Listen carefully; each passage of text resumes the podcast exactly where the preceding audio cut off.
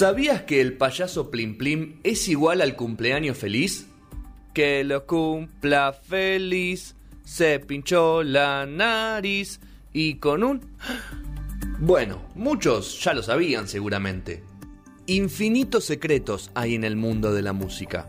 Sergio los va a revelar todas las semanas en No Son Horas. ¿Qué descubriremos hoy?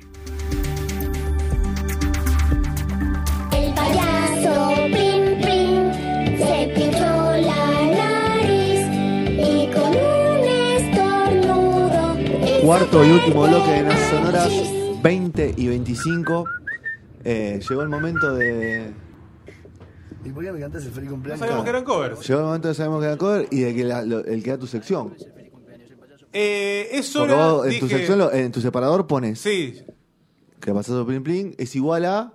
Ya lo pones. el cumpleaños feliz y he recibido críticas por eso de quien las No. hace la columna. Pero de la columna, los, los El que separadores. hace es, criti- es cri- es crítica. Está bien, Eh, lo banco, si lo van a banco. Entonces dije, para resarcirme un poco, hoy voy a traer la verdad del payaso Plim de cumpleaños feliz.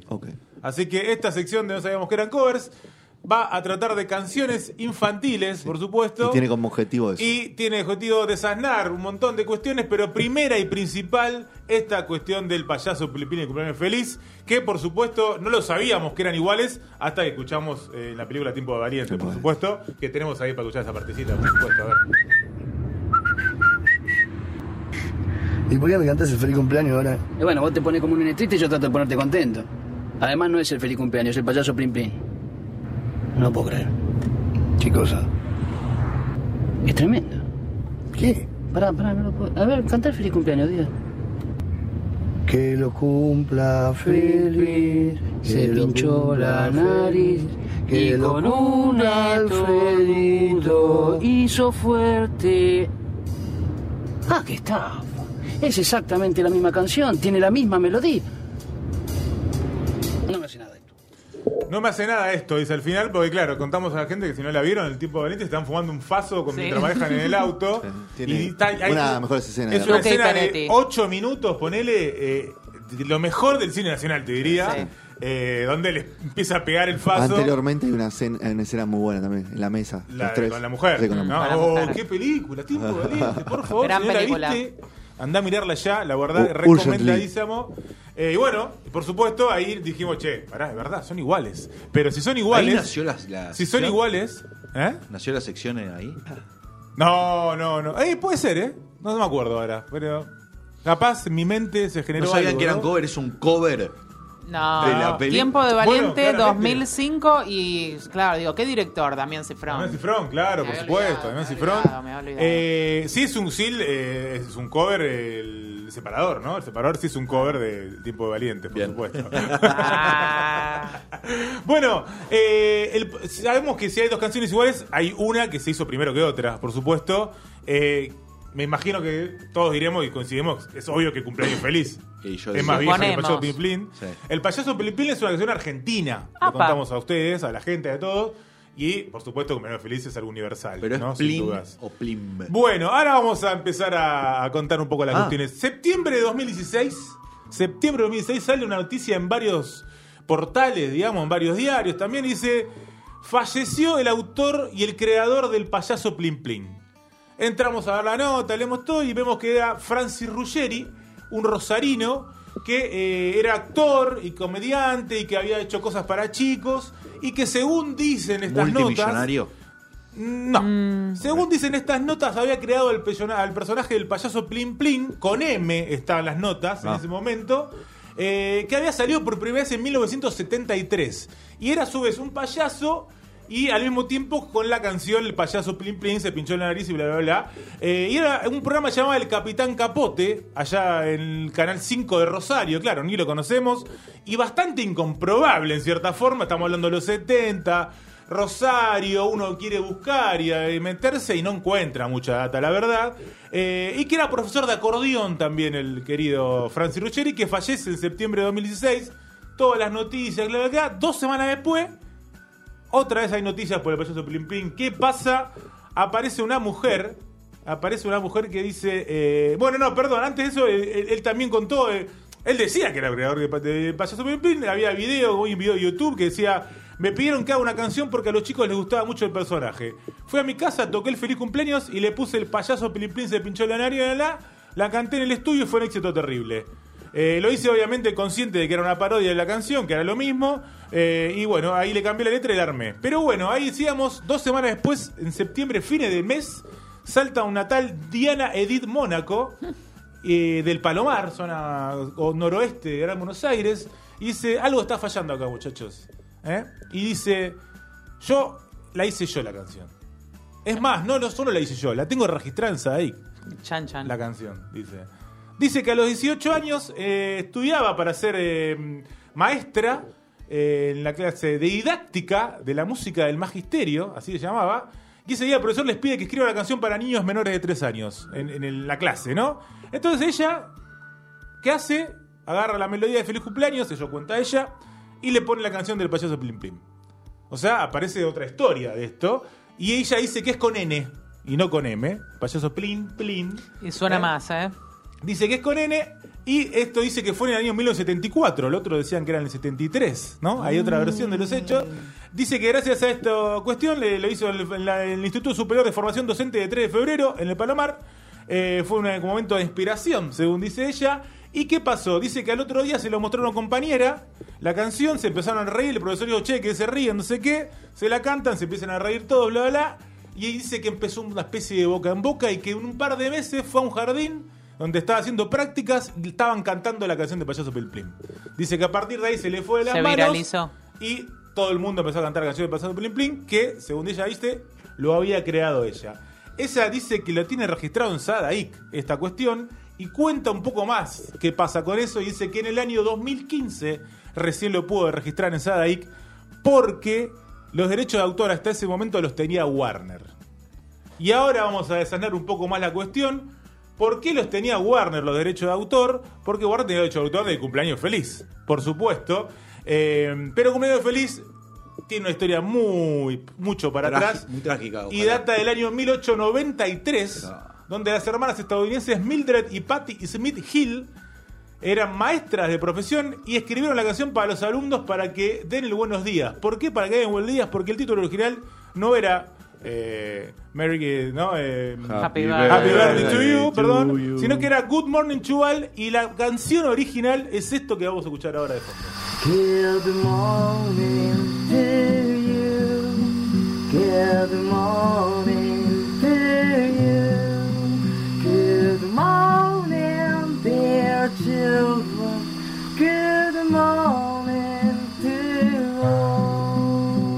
Que esta es el verdadera, la versión original del cumpleaños feliz que se llamaba Good Morning All, es del año 1893 y eh, hace muy poquito, hace un par de años nomás, fue, fue descubierto el manuscrito original de la canción eh, en un archivo de la Universidad Estadounidense de Louisville en Kentucky. ¿eh? Las hermanas siempre lo dejaron como una especie de dominio público. A, que socialistas. a la canción en ese momento para que, na- con- para que nadie lo use con fines económicos. Pero Obvio. este mundo es así. Maldad. En el año 1935, The Clayton's Sunny Company dijo, che, esto no está a ningún lado anotado, lo vamos a montar nosotros. Y anotó la canción, la registró. eh, y durante muchos años eh, eh, de- reclamó de autor. De hecho, eh, está la famosa, el famoso película cumpleaños a Reagan. Sí. Donde reclamó los derechos de autor en ese momento. No, déjame hinchar. Y en el año 1988 le vendió los derechos de autor a la discográfica Warner. Y aquí venía lo que hablábamos antes, que se dijo que Warner entre 1988 y 2015 No me quiero imaginar la plata que cobro. facturaba 5 mil dólares por día eh, por la canción. Oh. por día. día. Y sí, si la ponen Por en publicidades, día. en todos lados. Mu- en ¿Qué películas. pasó? Empezaron ¿entre cuánto? Entre 1988 y 2015. Empezás a hacer las cuentas, Gastón. Es lo que voy a hacer.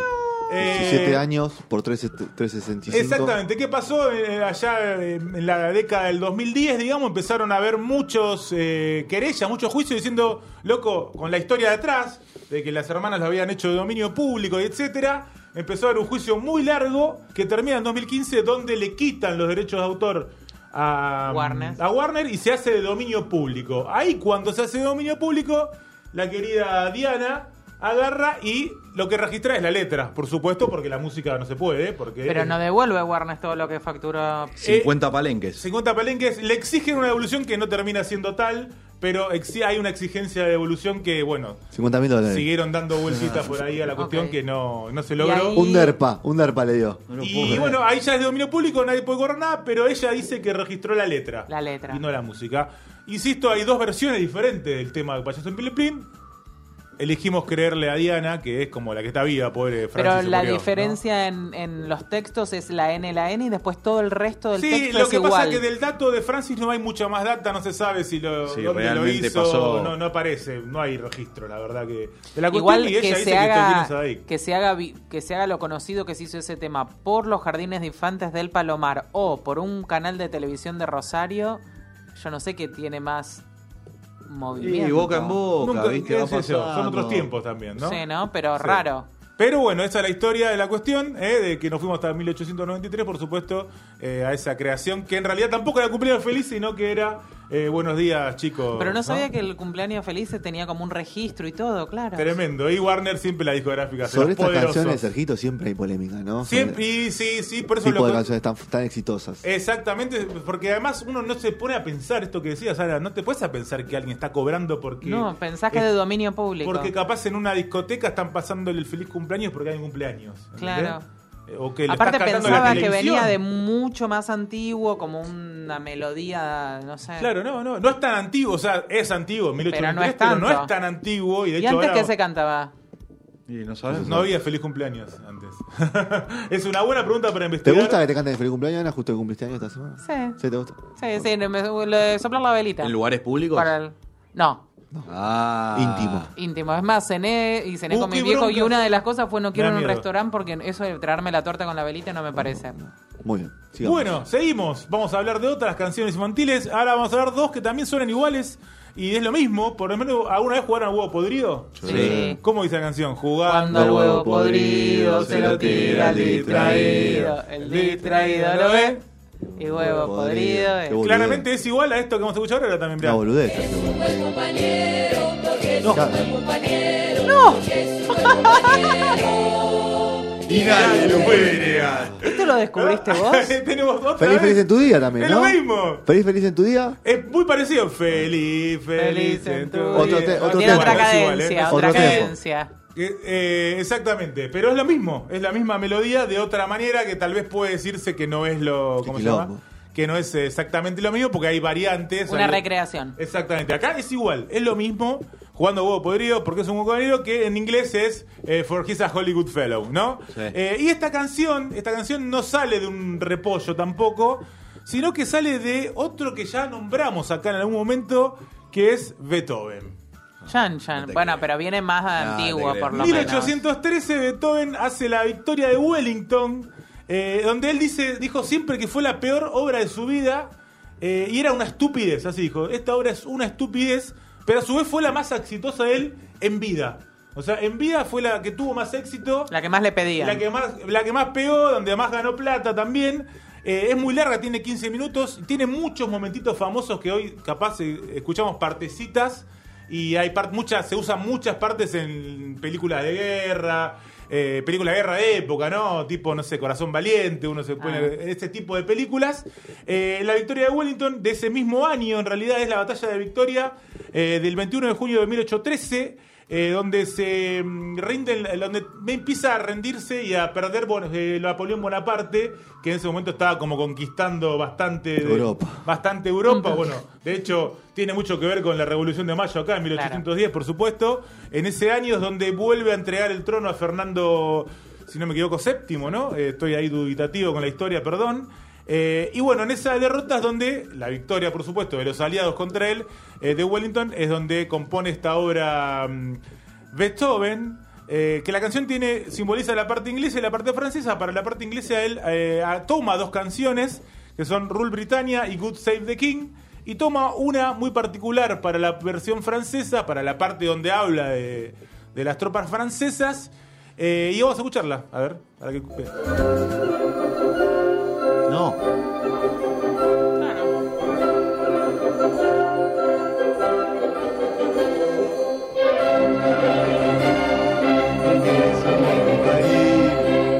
Acá no, tiene la pausa. Y huevo podrido. Es la única diferencia, lo único que le agregan el huevo podrido o el huevo La compañero es esa pausa que hace. Eso no lo tiene la, la victoria de Wellington. La original que tampoco es tan original, porque está basada, aunque no lo crean, en esta canción que vamos a escuchar ahora. Una marcha. Y otra canción infantil. Van a ver cuando empiece, porque no parece, no parece.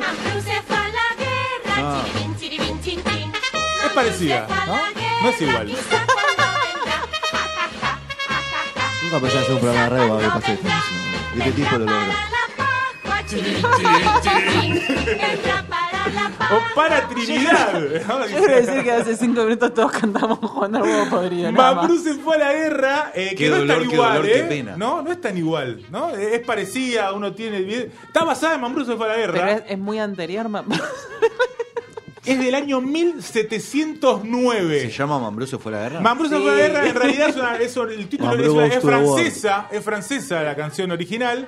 El título, eh, no sé, lo voy a decir mal, Mambrú. pero es Malbroux Invent en Guerre, digamos. En Mambrú Guerre. se fue a la guerra. ¿Sabes? Fue a la guerra. Claro, posta. sí, sí, sí, sí, sí. Mal- no sé Sí, si pero realmente Mambrú Malbroux- no, no está puesto eh, como la poco. Pero Para Mambrú, mí lo, lo Mambrú gallego, Rambom. lo gallego la, la, la españolizaron, La le pusieron españolizaron, Mambrú. claro, claro, Pero claro. bueno, el Malbrooks es el, el- la original, que es francesa. ¿Tú estás en la alianza? Eh, Francés, ¿estuviste en la La- alianza? No, ok. de ahí toma, de ahí toma Beethoven, de ahí toma de la francesa, no de la española. Eh, fue compuesta eh, el año 1709, como dije, hubo una batalla que se llamó la batalla de Malplaquet, que enfrentó a los ejércitos otra vez de Gran Bretaña y Francia durante la guerra de sucesión española. ¿eh? A pesar de la derrota, los franceses creyeron muertos en la batalla a su enemigo, John Churchill, que era el duque de Marlborough, ahí, Ahí va. que es a eh, quien se le dedica la canción en todo de joda, como lo están bardeando. El boludo se fue a la guerra y no sé cuándo vendrá. Claro, es una canción. Eh, y la melodía dicen que dicen, y acá no hay registros, pero dicen que dicen que es mucho más antigua, es de origen árabe y habría llegado a Francia en los tiempos de las batallas cruzadas, de los Ah. cruzados de allá por la Edad Media. ¿eh? No se inventó nada, todo es robado. Desde allá dicen que todo después se, por- pa- se popularizó mucho donde la- los tiempos de Luis XIV, de Luis XVI, perdón, eh, y eh, agradó mucho a los reyes, empezó a difundir por toda Francia y explotó, por supuesto. Eh, después llegó mucho a Francia, donde se hizo tal vez más conocida y donde acá llegó la letra más parecida, que después Marina de Walsh. Marina de la Walsh la popularizó La- mucho en los sí. años 60 y después hasta hecho otra canción que es la canción del estornudo donde habla de Mambrú también. Sí, vuelve a tomar el personaje. Exacto, cuenta de tomar el personaje eh, por influencia de los Borbones, no en estas cuestiones de los reyes que se van cazando y, y agarrando terreno. Pero ¿por qué decía que eh, había tomado la versión francesa? Porque si vamos a escuchar ahora la versión original francesa, nos vamos a dar cuenta de que es verdad, la tomó de la francesa y no de la otra. A ver.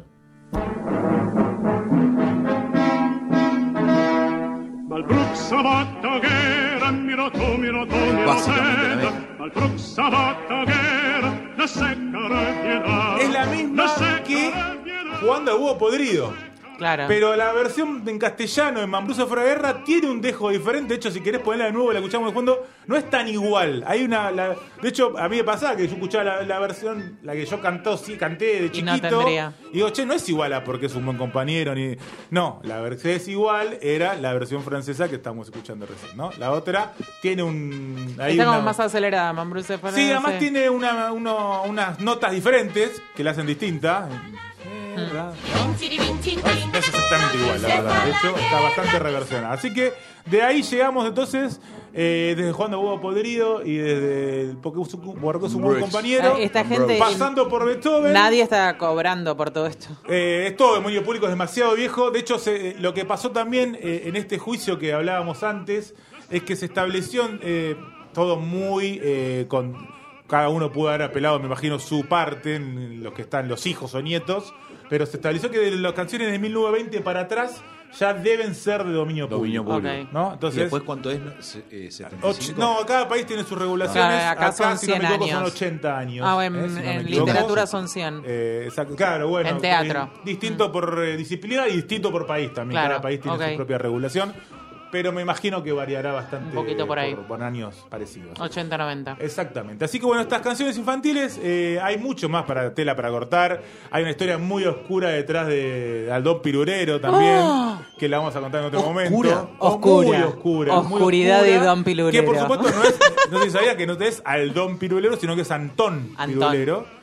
Y Es un una nombre. persona. Pero se fue deformando. Y ahí se fue deformando y ¿Posta? que- quedó Aldón Antón Pirulero. Sí. No vamos a hablar Antón. ahora de eso porque es muy largo y muy lindo para contar. Va a haber otra. Muy lindo, no sé, porque es bastante ¿Quiere- oscuro. ¿Cómo la tirás así? Pero No la- no vamos a la contar decís. otro Porque dijo que hay la prometer una segunda- la segunda no que sabe, no tiene fecha, segunda. parece. Hay que ver. Bueno, vamos a cerrar con Se quiere una- hacer desear. Vamos a cerrar con una canción que no es una canción infantil. Eh, todavía no la pongas, vamos a darle tiempo, querido Diego. No es una canción infantil, pero, qué sé yo, a, a, a, a pasa vos, Gastón, que sos muy joven, no. Pero Siempre Gastón es el único joven del Claro, grupo, ¿no? Es demás- así. 10 años menos que vos. Ay, a los otros cuatro nos va, Qué nos va a traer. Y bueno, es joven. es la realidad. No sé si es joven. La tristeza. No, digamos que es joven porque si no tenemos que decir nosotros somos viejos. Entonces digamos que es Joven, joven. jóvenes Fede, jóvenes Juan Pablo. Claro. Claro, Ah, esos son chiquitos. ah, Él es más o menos contemporáneo. Tenés, tenés Bueno, toda la tampoco la razón. Bueno, vamos a viajar eh, a nuestra infancia y más atrás todavía incluso, pero no con dibujitos, no con canciones infantiles, sino con un programa totalmente diferente que me parece que marcó una época acá en, en Argentina, sin dudas, que fue la salud de nuestros hijos con el Oh, doctor Mario Socolín. No, sí. Mario. Socolín, que, que sigue vivo, lo quiero La, decir. la canción. No, de- se nos fue Mario, se nos fue, Se ¿o fue, no? se fue, se nos fue. Ah, pensé que seguía Sí, vivo. Se nos fue, se nos fue. Oh. Sí, sí, sí. Empezó en 1977 este programa. Eh, duró eh, pichila. mucho tiempo, la pichila, las, las hemorroides ¿no? de los nenes. Eh, duró mucho tiempo en pantalla, fue cambiando de canales, de canal Terminó 9. mal, Canal, eh, bueno, canal 9, canal 7. En el año ¿Cómo? 2003. Puedo hacer una, una agregada ahí. Mm. Nosotros con, con Gastón somos fanáticos de la vida del triste final, un Sí, canal de YouTube claro. hermoso.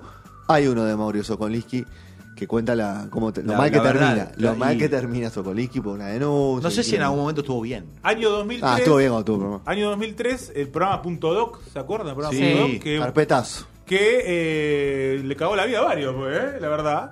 Eh, hizo una cámara oculta donde una periodista se hizo pasar por médica gastroenteróloga para dar consejos que era todo chamullo, que era todo mentira, mediante un pago de mil pesos en ese momento, 2003, a la, a la producción del programa. O sea, que pagándole mil pesos, era todo publi- chamu sí, lo que sí. decía, era todo mentira, le hizo la cámara oculta y se empezó armar bastante bardo en la cuestión. O sea que la Eh, cosa que le Vos pagaba armó bastante bardo, la arruinaron la Mitad carrera. de la carrera, básicamente. ¿Mil pesos, mil dólares o.? en no, ese momento era... Cuatro, Ah, cuatro, eh. cuatro. 250 Cuatro dólares. pesitos. 250 Pero dólares. era otro guito, claro. Una moneda. Exacto. Ey. Una monedita. sí, Por sí, cada sí. panelista. ¿Cómo? Eh, eh, después siguió, intentó hacerlo, bueno, usted eh, en cable, ¿no? Un par de veces, el programa, pero, Pero estaba- ya no fue lo mismo. Estaba sucio como una papa. Liquidado totalmente, eh, Sokolinsky. Eh, bueno, los más jóvenes seguramente también recuerden la escena de Relatos Salvajes, eh, la película del 2014, eh, cuando Bombita Sí. hace explotar todo, ¿no? Que Sí. también eh, suena la Su canción. cara de felicidad. Por supuesto. Pero nosotros, eh, bueno, si quieres poner el agradito de fondo, así nos divertimos un rato. Eh, todos la conocíamos, la canción, todos la conocemos, todos sabemos que es, todos la tararíamos. Pero no tenemos idea ni cómo se llama ni quién la canta. El bajón. ¿No? ¿Alguien la canta? Bajonazo la. Bueno, dice la Sí, Lala. no, digo, la, la, Alguien la- está cantando sí. la Lala. ¿No? Es tremendo. Qué logrado, relato. O sea, abrís y cerrás con Cefron. Qué logrado poner este tema. No, la película, Sí. por favor, en ese momento además, ¿no? Porque además Con la explosión de fondo. Tiene esa doble cuestión. Ahora ¿no? la recuerdo la Por un lado, que queda perfecto con la escena, pero por otro lado, como te remite también a la salud de Claro, nuestros es hijos, el contraste. te genera esa, Mm. esa cuestión medio Sí, sí, infantil, niña, ¿no? Y dices, mirá qué bien que está esto, por favor. Bueno, eh, ¿qué pasa con esta canción? Vamos a contar, ya que estamos, quién la hace, de qué se trata, todo. Eh, uno, vos buscás en YouTube, eh, porque la querés escuchar, ponele, y te va a aparecer sobre todo dos canciones, do- dos versiones. Una que es la que, que está subida gracias a la película, que te dice, che, esta es la canción de la película, no sé qué. Y otra que igual habrá subido uno cualquiera, pero con eh, la cuestión original. Eh, ¿Qué pasa? Hay un comentario ahí en YouTube. Mirá toda la investiguete que hiciste. Hay un comentario en YouTube de un tal Julián Navarro Mm. que dice: Este disco se grabó en Córdoba en el año 1973. Fue el nombre, ¿no? Y el la la la la es mi tía disco, yo lo grabé yo, dijo el chabón. Lo grabé yo como ingeniero. Ah, eh, digamos, eh, esta canción eh, se grabó en el año 1973, salió bajo el sello discográfico TK. El disco empezó a grabarse en Buenos Aires y luego se terminó en Córdoba como uno de los primeros proyectos del primer sello discográfico de Córdoba, que era este TK. Se grabó en los estudios Pira, empezó a tirar toda la data, ¿eh? Y participaron todos músicos cordobeses, ex- excepto los primeros que habían grabado un demo, que fue en Buenos Aires.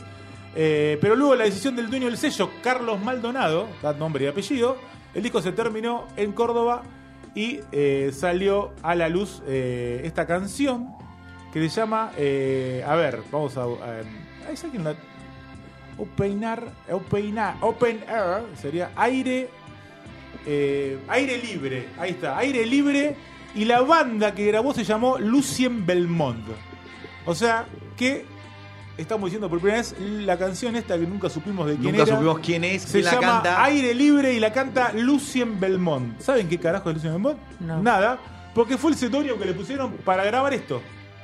Fueron los cordobeses, grabaron y dijeron, che, que poner un nombre al grupo, pongámosle este grupo. No hicieron Nada nunca más. más nada en su pero, vida. no- o sea, la creación fue para otra cosa que no sé para qué puede servir este tema, sino Bueno. para el programa de Es televisión. medio, medio Es tripera, medio- la- Vamos, es un vamos, triple la vamos canción. a seguir. Para escucharle los, los teclados. El tema, eh, dice No, acá es, me- Julián, es- es fondo de telo esto. No Bueno. puede servir para otra Ah, cosa. bueno, a ver, Julián, Julián sigue tirando Vamos data y dice que en realidad vino como una especie de publicidad para L'Oreal, que después nunca salió al aire. ok. ¿eh? para L'Oreal y luego le agregaron una parte extra. Todo el catálogo de TK lo compró Pelo April, Pelo Ah. April, la Pelo Music. Falleció hace poquito. De hecho, falleció muy poco, pero eh, gigante de la industria nacional, musical, por supuesto, y eh, fue quien negoció con, la peli- con los productores de la película de Cifrón para que esté eh, Relatos Salvajes. De hecho, si ustedes buscan el- esto que decía que estaba en YouTube, si buscan quién lo subió tanto en Spotify como en Spotify, Pelo Como Music. YouTube. Pelo Ah. Music, dice. Que- Music lo tiene a Miranda, Pelo Music Miranda, catálogo de Marina callejeros. Bertoldi. eh, Marina Bertoldi, damas gratis.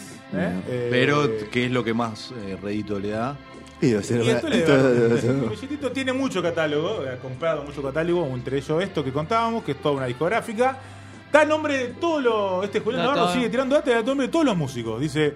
En la guitarra Enrique Re, en el bajo Carlos Longo, en la batería Amado Bebé Caniza, en los teclados Julián Pelusa Navarro. Si acaso lo hay teclado. y en ¿qué los coros, en los Es coros. un tema muy elevado. Liliana y, Alej- y Adriana Rodríguez. Liliana y Adriana Rodríguez luego fueron cantantes del grupo coral Azul, un grupo muy conocido en Córdoba, ¿eh? grupo coral, y ellas eh, coral. de Córdoba de los años 80 más que nada, pero primero grabaron el La La La Y La. nosotros terminamos tocando por cuarteto, Y el obviamente. otro, me Ah, imagino claro. que lo terminaba cuarteteando Sí, solamente.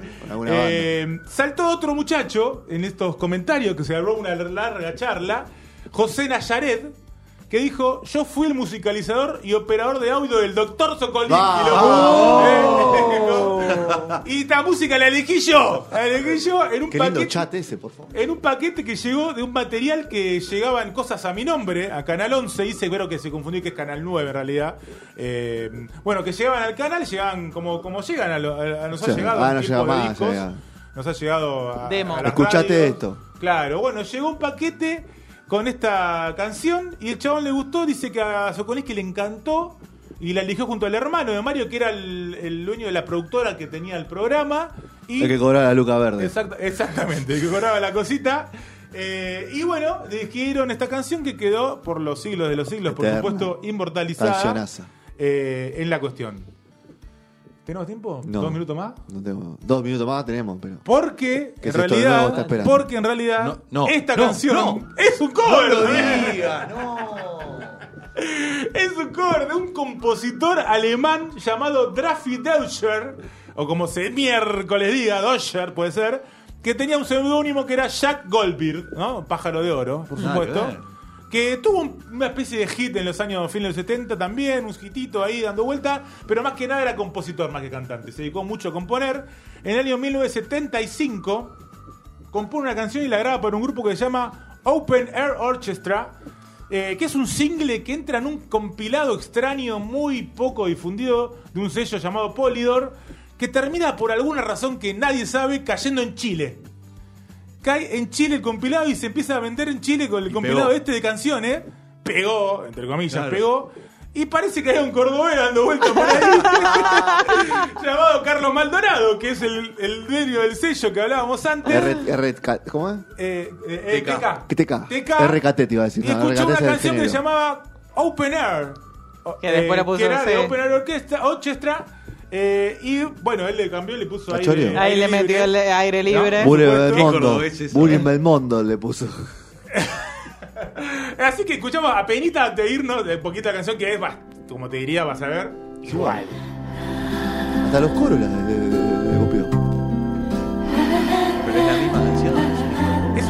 más grave el coro. Sí, más grave, la otra es más arriba. Sí, es un poquito más grave. Y más fuerte. Y más Más fuerte las teclas y tiene, a ver si se escucha, Batero.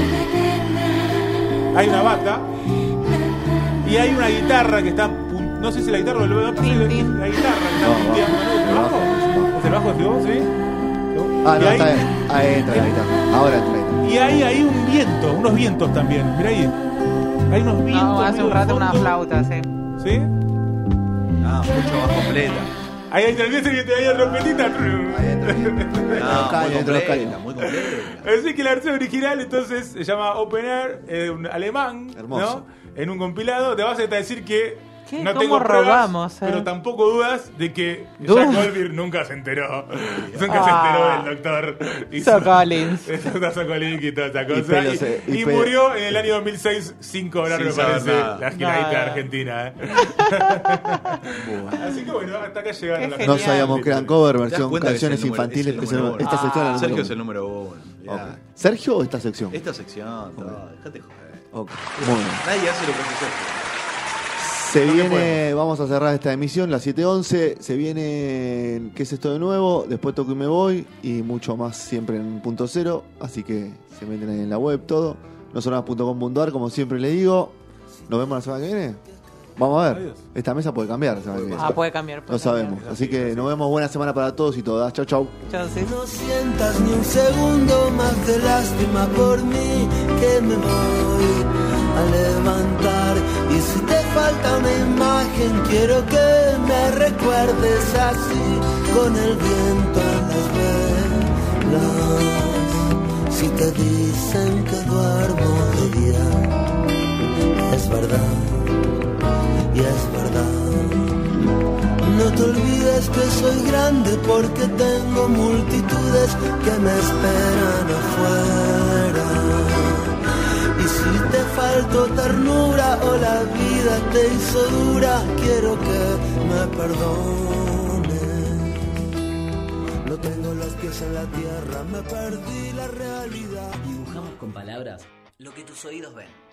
Conecta tu imaginación. Punto cero. Punto cero. Contamos con vos.